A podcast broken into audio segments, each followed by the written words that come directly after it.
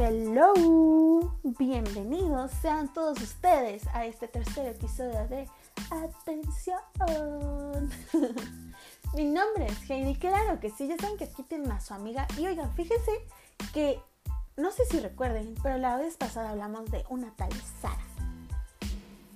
En el episodio anterior yo les comenté de una Sara, pero ¿qué creen? No es una persona. Sí nos interesa, y todos tenemos una Sara dentro de nosotros. Pero no es una persona, no es una personalidad, no estamos locos. Sara es la manera en la que nos referimos al sistema activador reticular ascendiente, pero en siglas. Ustedes me van a decir, mija, ¿qué es eso? ¿Cómo que sistema activador reticular ascendiente? ¿Pero por qué qué nombre tan largo? ¿Por qué lo bautizaron así sus papás? Prácticamente porque es un sistema que está en el tronco cerebral y nos es útil para ser conscientes de lo que nos ocurre. Este sistema regula el nivel de conciencia y aparición, desaparición y otros problemas que podemos tener en el sueño. Y pues bueno, Sara, que así lo vamos a mencionar, ya para no echarnos el trabalenguas de bueno, el nombre de telenovela que sus papás de este sistema activador le pusieron, como Santa María Josefina de los Campos Oliveros Jesús. bueno, ¿qué es Sara? Sara en sí es la unidad funcional de la conciencia y sus atributos.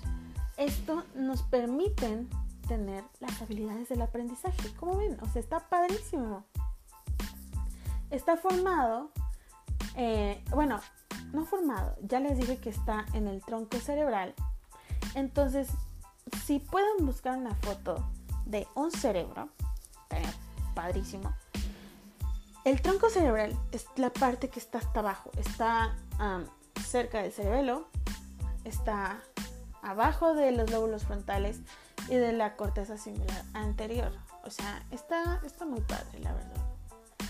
Em, y bueno, en Sara tenemos diferentes circuitos neuronales. Y estos circuitos neuronales intervienen en la atención, que recuerden, ese es el nombre de nuestro podcast, tiene ahí Heidi. Y bueno, ¿cómo intervienen en la atención? Bueno, primero que nada, en un estado de alerta, que, o sea, ¿qué tan despierto estoy? ¿Qué tan ¿Qué tan activo estoy? Ahí le dice como Eugenio Derbez. Nicolás, el personaje de La Paz, el de producción, ese. Pero bueno, volviendo al tema. Eh, los circuitos neuronales intervienen en la atención y uno de ellos es, como ya dije, el estado de alerta, que es qué tan despierto estás, qué tan vivo, qué tan activo estás. Pongámosle un alumno en clase. Puede ser matemáticas, español, de baile, de natación, de lo que sea, ¿no? Otro es la orientación y esta es la manera en la que el alumno o la persona dirige su atención hacia el estímulo que estamos requiriendo. Por ejemplo, si estamos nadando, pues que flote mi amigo, ¿no? O mi amiga, que no se hunda para que no se me ahogue, ¿no? Después tenemos una atención ejecutiva, que esta regula la diversidad de ah, redes, información que los sentidos reciben, eh, la manera en la que respondemos emocionalmente a estos estímulos y pues prácticamente se encarga de planificar, juzgar y anticipar las consecuencias.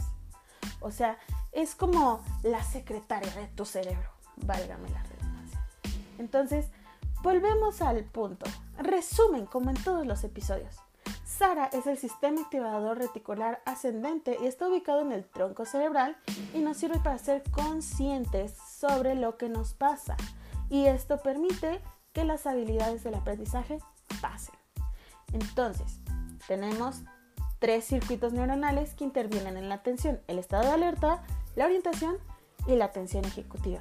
Estado de alerta es que tan despierto estamos, la orientación, hacia dónde dirigimos la atención y la atención ejecutiva es la secretaria de nuestro cerebro que se encarga de planificar, juzgar, anticipar las consecuencias.